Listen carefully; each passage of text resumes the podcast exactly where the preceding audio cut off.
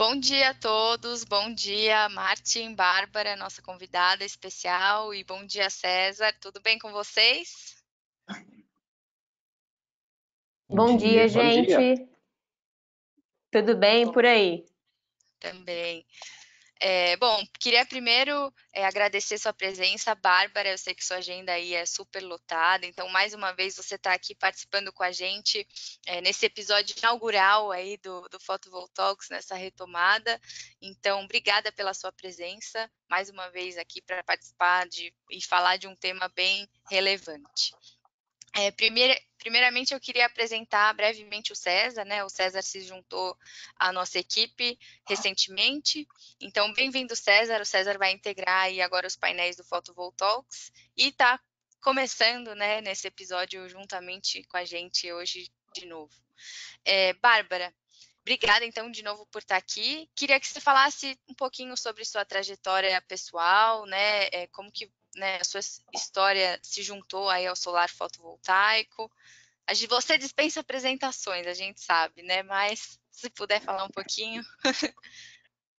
Que isso. É, bem, primeiro eu queria agradecer o convite para estar aqui com vocês novamente. É um prazer para mim participar aí desse, desse uh, evento, né? Esse podcast. Nem sei como é que a gente classifica isso, né? Tanta coisa de, de momento aqui de interação que, que tem sido extremamente rico para o setor.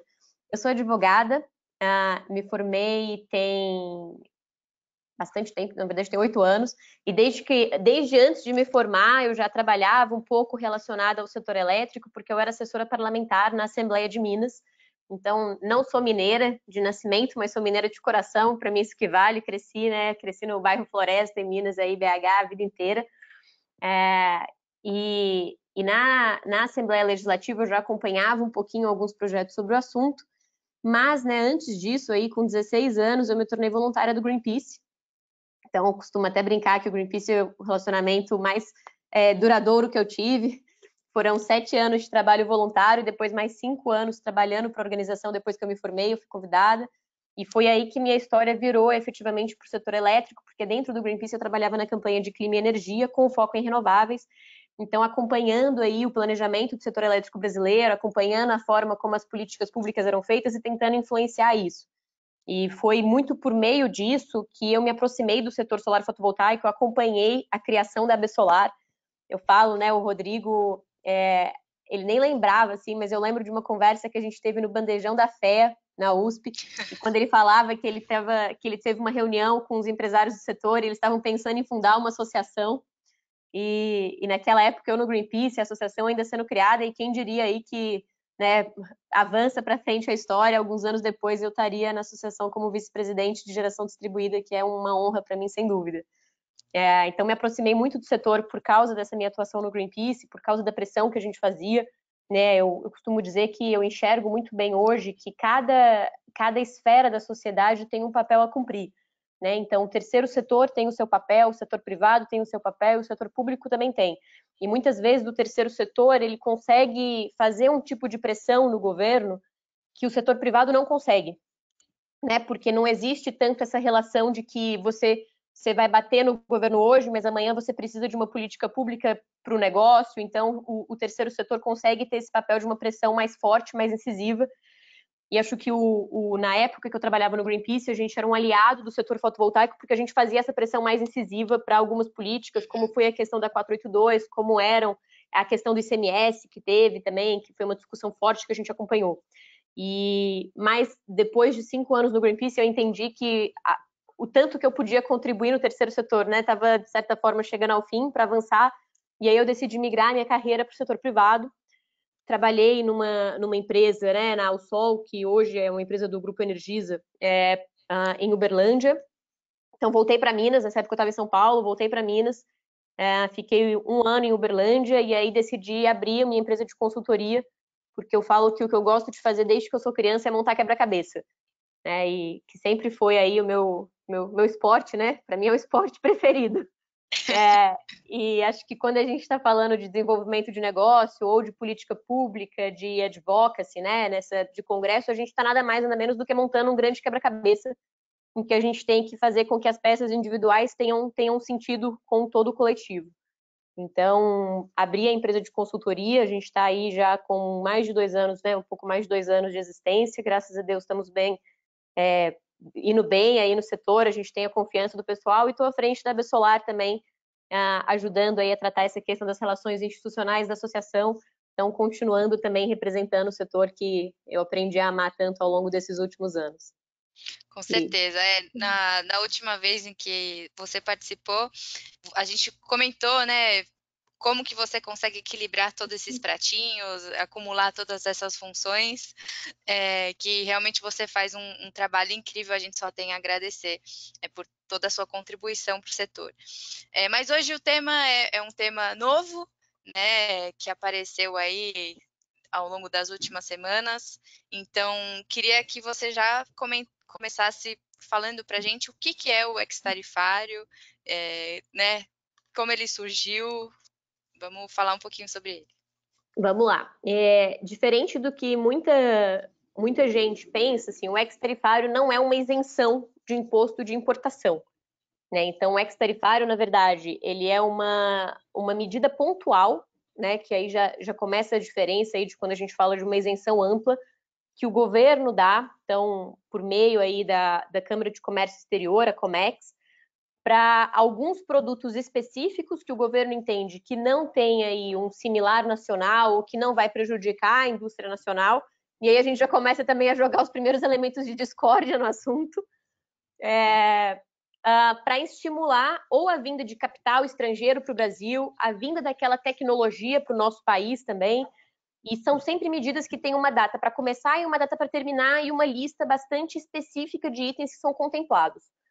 Então, essa é a política do ex-tarifário. Ela, é diferente também do que muita gente pensa, assim, em geral, ela não é uma solicitação, ela não é uma demanda ampla né, do, de um setor, de uma associação, ela costuma ser mobilização das empresas que, de fato, produzem aquele bem específico e querem ver o bem contemplado. O ex-tarifário, ele pode levar a alíquota do imposto de importação a zero, mas não necessariamente a regra. Pode ser que a alíquota só seja reduzida. É, então, a gente teve aí nas últimas semanas a vinda de um ex-tarifário novo para solar fotovoltaica, que foi por meio das resoluções 69 e 70 da CAMEX, e essas resoluções contemplaram aí um rol de mais de 100 itens relacionados ao setor fotovoltaico. Alguns mais relacionados ao dia a dia, né, da, da empresa, do consumidor, como alguns módulos fotovoltaicos, alguns inversores, e outros menos relacionados, digamos assim, né, menos diretos quando a gente pensa no equipamento fotovoltaico, como é a questão das bombas fotovoltaicas, do tracker, que é o, a estrutura metálica que segue, é, né, segue o sol, aí o girassol que o pessoal chama. Então, e esse ex-tarifário que foi concedido, efetivamente levou a alíquota zero. Então, a alíquota saiu né, de 12% do módulo para zero e de 14%, por exemplo, para inversor para zero. É, ele tem uma validade determinada, como determina que seja o ex-tarifário, então ele começou a, a, a, valer a partir do dia 1 de agosto de 2020 e ele termina a vigência dele no dia 31 de dezembro de 2021. Então, isso significa né, que neste período, os produtos que vierem ao país e que ingressarem no país vão ter a sua alíquota de imposto de importação zerado, desde que eles estejam contemplados é, dentro aí da, do rol que foi publicado pela CAMEX.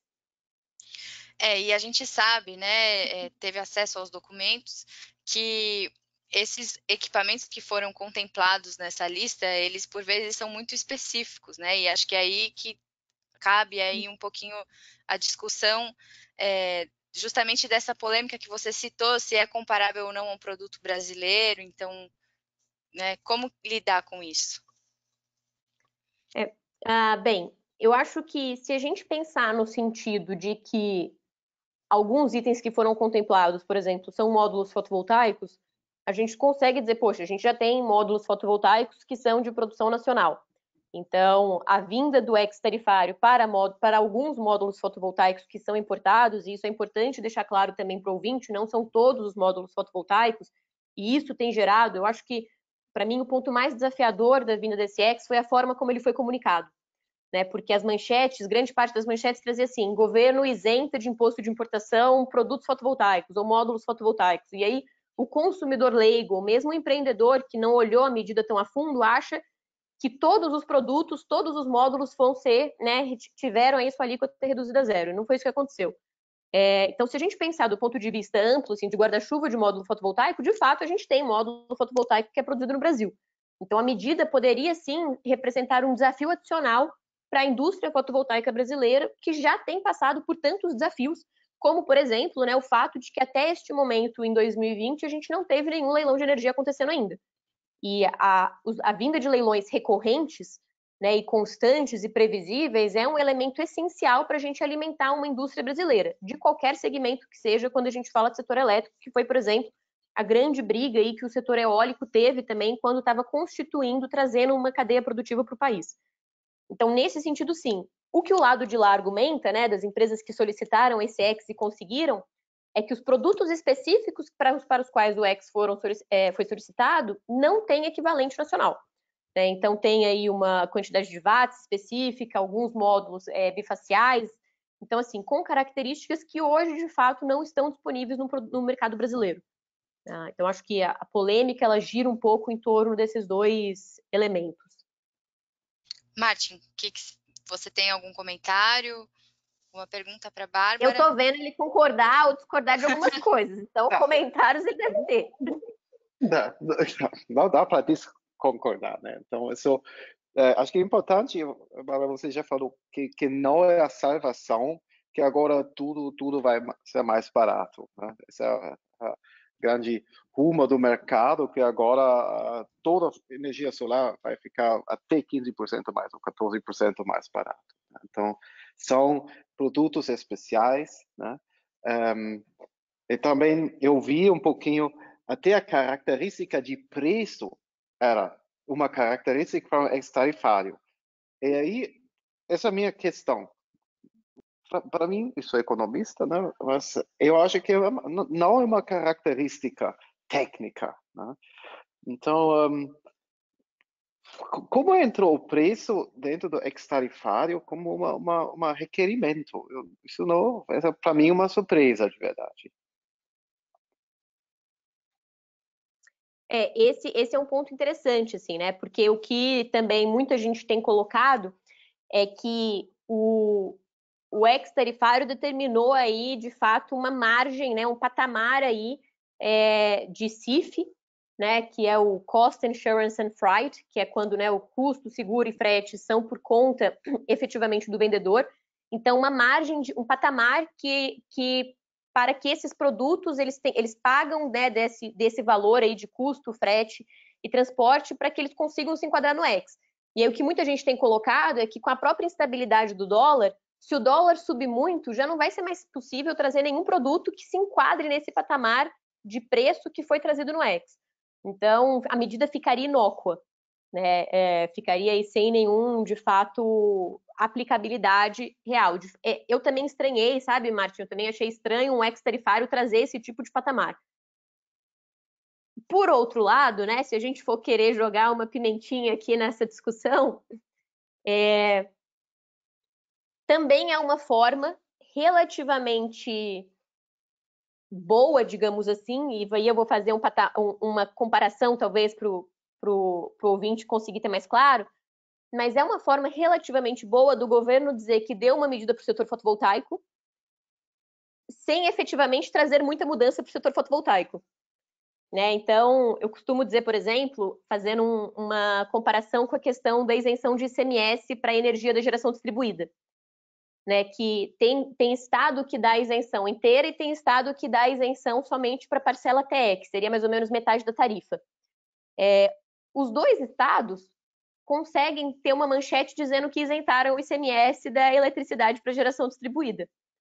Mas o impacto prático que cada um deles vai ter efetivamente para o setor é muito diferente. Né? Mas a, a manchete positiva existe.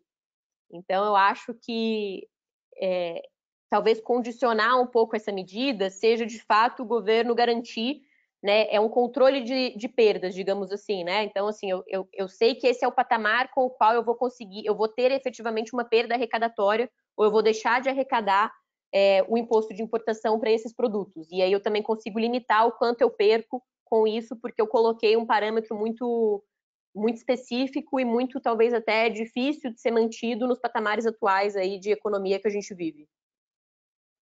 Uhum. É, Você tem mais algum comentário? Martin, alguma pergunta para a Bárbara? Ou já podemos. Sim, sim. Okay. O prazo, né, começando o primeiro de agosto. Um, isso significa se, se eu tenho uns cinco containers double glass quase chegando aqui, eu já posso fazer a nacionalização sem imposto de importação? O, o, quando vai chegar mais ou menos né, para esses uh, painéis, estou falando de painéis porque a maioria eram painéis, né? Uh, quando vai chegar talvez um primeiro resultado, uma primeira efetivamente uh, nacionalizado com com o novo imposto de importação zero? A gente tem conversado com algumas das, uh, das indústrias, né, da, das marcas aí que foram contempladas com esse ex-tarifário. E a previsão que eles deram é que o mercado vai co conseguir sentir um pouco do impacto dessa medida por meados de outubro, que seria aí o processo de trazer os equipamentos e passar pela nacionalização. Mas um ponto interessante que muitos deles colocaram é que, apesar da, de ser um imposto de importação, né, que era 12 ou 14 e foi para zero, o, o impacto que o consumidor ou que o integrador vai sentir efetivamente no bolso dele é de uma redução entre 8% e 6%. É, primeiro, porque tem um peso global aí que tem que ser considerado, e segundo, porque existem custos financeiros de qualquer jeito da operação que vão continuar existindo. É, então, isso, isso teria que ser absorvido aí, ainda assim, pelo fabricante ou pelo importador. Então, o repasse não seria de 100% dessa, dessa redução. E aí, por outro lado, né, até foi engraçado, porque num dos grupos que eu participo, assim, já começaram a surgir notícias de que a China está tendo uma escassez de célula fotovoltaica e por isso é capaz que o preço dos painéis suba no segundo semestre. E aí o consumidor fica assim, né? E aí, o preço vai cair, o preço vai subir, o que, que vai efetivamente acontecer aqui com, é, com o preço do meu painel, né? Eu espero ou não espero? É até por isso que uh, quando a gente teve a notícia, eu até cheguei a fazer um vídeo dizendo que se eu fosse um consumidor, né? Eu acho que tem muitos outros elementos que têm que ser considerados é, do que efetivamente você ficar aguardando aí. Por exemplo, se a gente fazer uma conta muito simples, muitas vezes se o consumidor for, for, esperar essa redução de, vamos colocar 7%, né, entre 8 e 6 aí, é, no preço, mas ele for esperar até outubro ou novembro para conseguir ter essa redução, muitas vezes só o que ele vai deixar de economizar na conta dele pela espera já não valeria tanto a pena, ele já ficaria praticamente no zero a zero de esperar. E além disso, a gente tem um outro fator importante que a gente teve mais recentemente, né, que é o fato de que na semana passada, é, o, na semana passada, Bem, é, na última semana de julho, o Efraim, ele, diretor da ANEEL, relator da 482, ele deu aí uma, ele participou de um evento e ele disse que a revisão da 482 vai voltar para a agenda administrativa da ANEEL, né, no primeiro semestre de 2021. Então, basicamente, a sinalização que ele estava dando é a agência vai esperar o Congresso até o final desse ano. Se o Congresso não conseguir ter uma lei, né, a, a ANEL aí vai, de fato, tomar a sua decisão e seguir o processo de revisão. Então, acho que esses elementos, né, esse senso de urgência também tem que começar a voltar para o consumidor que tem pensado aí, de fato, em gerar a própria energia. Uhum. É, eu acho é. que você começou a, a, tocar um pouquinho sobre isso, mas é, queria que você desse mesmo continuasse dando esse panorama para o consumidor. A gente, né, grande parte dos nossos telespectadores aí é, são integradores, né, são empresas. Então, que, que, de fato vai impactar na vida deles, se eles têm que procurar o, os fabricantes que eles estão acostumados a trabalhar para entender melhor o que está acontecendo, é, que, que, qual a sua orientação é, para os integradores nesse momento? A primeira orientação é que o integrador precisa fazer um dever de casa e conferir se os equipamentos com os quais ele costuma trabalhar estão ou não na lista de equipamentos que foram beneficiados com o ex-tarifário. É, se estiverem, aí eu acho que vale sim ter uma conversa honesta aí com o fabricante ou com o distribuidor que o atende, para entender de fato qual é a perspectiva daquele fabricante ou daquele distribuidor de começar a trazer os produtos já contemplados pelo ex para o país, para ele poder se programar também com relação às vendas. É, se não estiverem, eu acho que assim não vai ter muito o que ser feito. Acho que tem um ponto importante é que na nossa análise, pelo menos, é, a maior, o impacto maior vai ser para a usina centralizada, mais do que efetivamente para a usina de telhado, pelas características aí dos equipamentos que, que receberam esse ex tarifário. E tem um outro ponto que eu, que eu acho que também tem que ser pesado, né, e sobretudo para a indústria nacional, que tem criticado bastante a medida, é que quando a gente fala de um consumidor é, de geração distribuída, por exemplo, esse consumidor, se ele precisar de financiamento, por exemplo, se ele for um consumidor rural, ele vai continuar preso, preso entre aspas, né? Ele vai continuar aí nas regras do Finame. Então ele vai ter aí que ter o índice de nacionalização, se ele quiser pegar financiamentos por bancos públicos. Então, isso, essas opções de financiamento que hoje, por exemplo, costumam ser as mais vantajosas, as que vêm de bancos públicos, bancos de desenvolvimento, é, elas, de certa forma, resguardam o mercado do produto nacional. Certo. Bom, é, Martin, se você não tiver mais nenhum comentário, nem César, acho que a gente já pode partir para a rodada final. Oh, pode, pode. Acho que a imagem é, é importante de deixar, né, ficou claro que, que não é momento para parar, né? que a gente uhum. não sabe o, o, o, o impacto uh, final, né? só essa, essa uma loucura, né? Com painéis e celulares, os preços da semana passada eram, não sei que falar, mas é, é bem difícil de planejar no momento. E como um é, vai baratear, outro vai mais é, caro.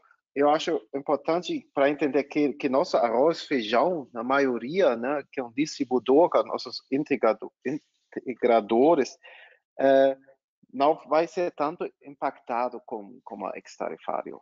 Né? Então, não, não, não é o momento para falar agora, vou, vou esperar até outubro e ver um, tudo vai ser mais barato. Pode ser até o contrário.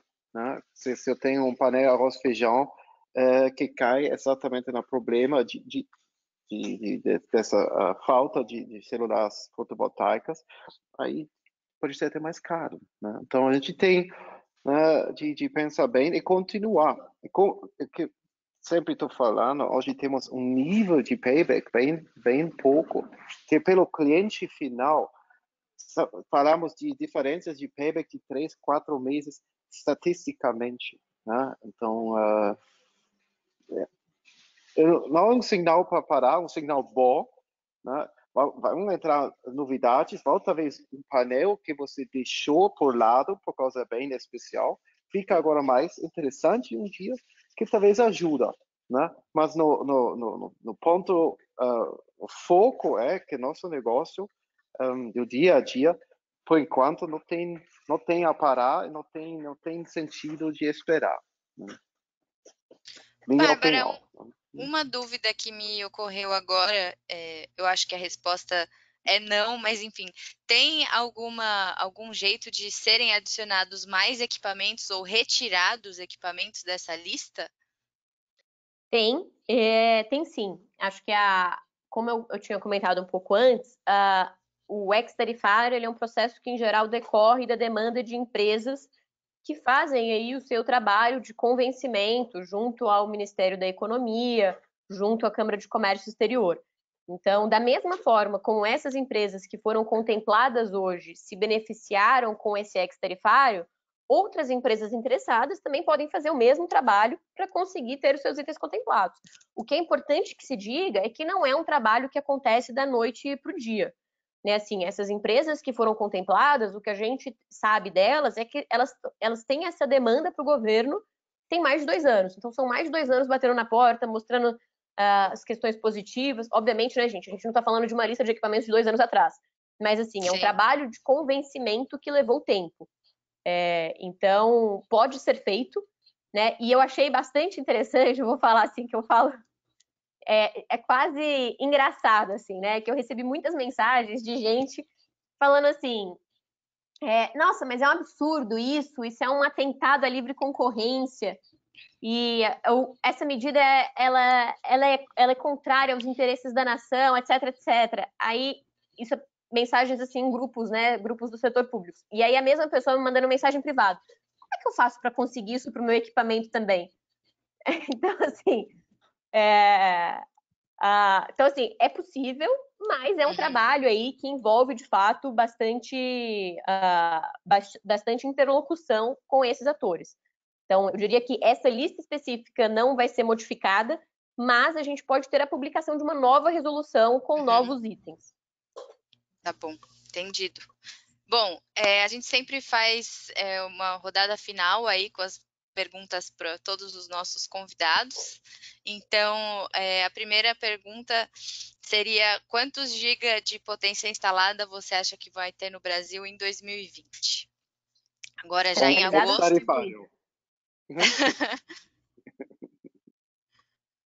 é concentralizada ou só distribuída? Pode, se você puder falar os dois, acho que ficaria legal. Tá bom. É... 8 GB e meio. 8 GB e meio. E só GD? Só GD5. Só GD5. Legal. Se você pudesse escrever é, uma, uma lei ou uma resolução normativa é, para o setor, o que, que você escreveria? Eu escreveria uma lei, porque tem mais estabilidade que uma resolução normativa, trazendo, de fato, um marco legal para energias renováveis no Brasil. Então, não só geração distribuída, mas estabelecendo uma meta gradativa e crescente de percentual de inserção de renováveis na nossa matriz e de consumo de renováveis para o mercado cativo também. Então, trazer mais estabilidade e segurança jurídica. Com certeza. E se você pudesse resumir a sua percepção do mercado em uma palavra, do setor solar fotovoltaico em uma palavra, qual palavra você usaria? Que da primeira vez que eu participei desse ping-pong eu falei exponencial, se eu não me, se eu não me engano. Dessa vez eu vou falar esperançosa. Acho que eu estou bastante esperançosa de que de fato a gente vai ter uh, a vinda de, de normas e de um desenvolvimento de mercado que vão permitir a continuidade do crescimento do setor. Legal. E para finalizar, o que, que você tomou de café da manhã hoje? Café com leite e ovo mexido. Boa, muito bom. É, bom, obrigada pela presença mais uma vez. É, nossos telespectadores, se vocês tiverem alguma dúvida, fiquem à vontade em enviar, que a gente encaminha para a Bárbara. E, né, mais uma vez, obrigada pela sua participação. A gente espera é, contar aí com você, eventualmente, para um, algum episódio daqui um tempinho, porque esse mercado, cada dia que passa, muda e acontece mais alguma coisa, aí você tem que vir aqui para ajudar a gente a explicar. Com certeza, gente. É um prazer e eu quero dizer que eu já vou deixar aí para os nossos telespectadores um desafio que eu fiquei sabendo que o episódio que vocês fizeram com o Vinícius Airão deu mais gente assistindo ao mesmo tempo do que o meu. Então, eu fiquei com ciúme, eu achei isso absurdo. É, vamos ver se hoje bate. Legal, Bárbara. Obrigada, viu? Obrigada, César. Obrigada, Martin. E um bom dia para vocês. Muito obrigado. Obrigado. Obrigada, gente. Bom dia. Tchau, tchau. Tchau.